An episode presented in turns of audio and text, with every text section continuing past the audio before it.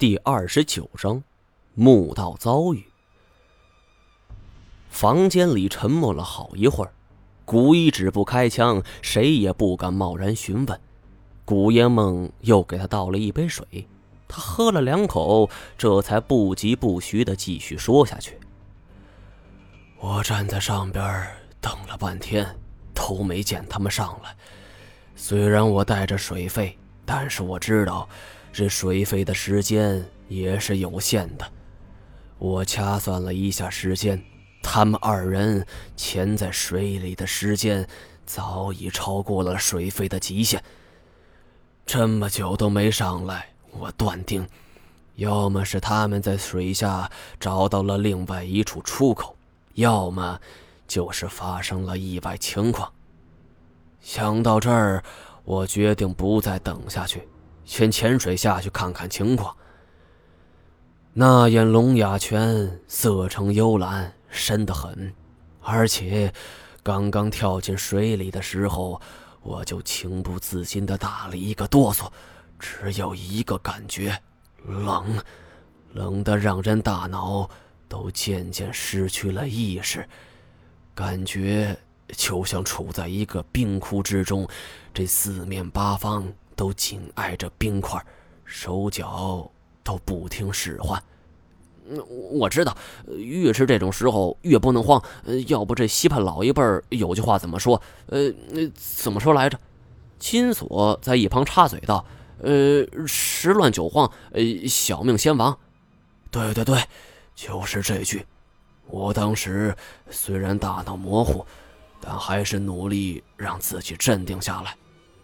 沿着路径往深处游去，这大概游了几十米深，忽然发现，在我的下方有一个山一样的黑影，正在轻轻浮动。它好像会呼吸，一起一伏的。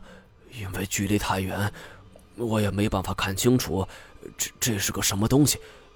但我当时断定，这是一个活物。我也不敢招惹它，这么大个儿，万一激怒了。我只有死路一条，所以便赶紧离开。我怕刚要转身游走的时候，忽然看见了一样熟悉的东西。这东西闪着光，竟然是一个手电筒。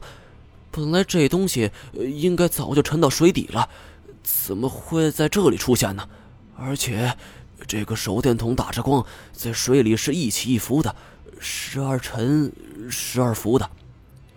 我心下起疑，就游了过去，结果发现，呃，这个手电筒是被水草给缠住了。看咱们这行的都知道，这水电，在这黑暗的环境中，是至关重要的。呃，所以我就想过去，呃，想割断水草，呃，就拿住匕首。呃，可是，呃，谁知道？我刚刚掏出匕首，呃，割断了一棵水草，呃，却发现，呃，这水草平整的横截面中，呃，突然涌出了大量的鲜血。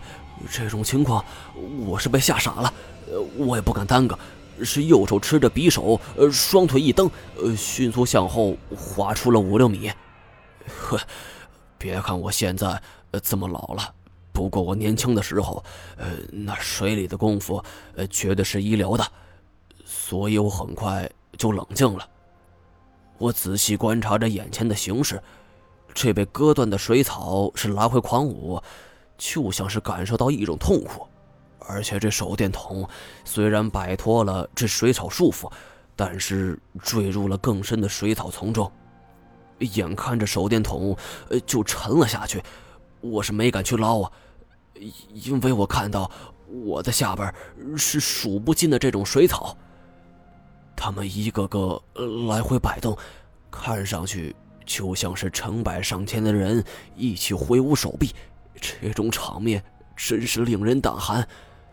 我也不敢耽搁，虽然不知道这水草是什么种类，可是眼前这种场景实在是令人不放心。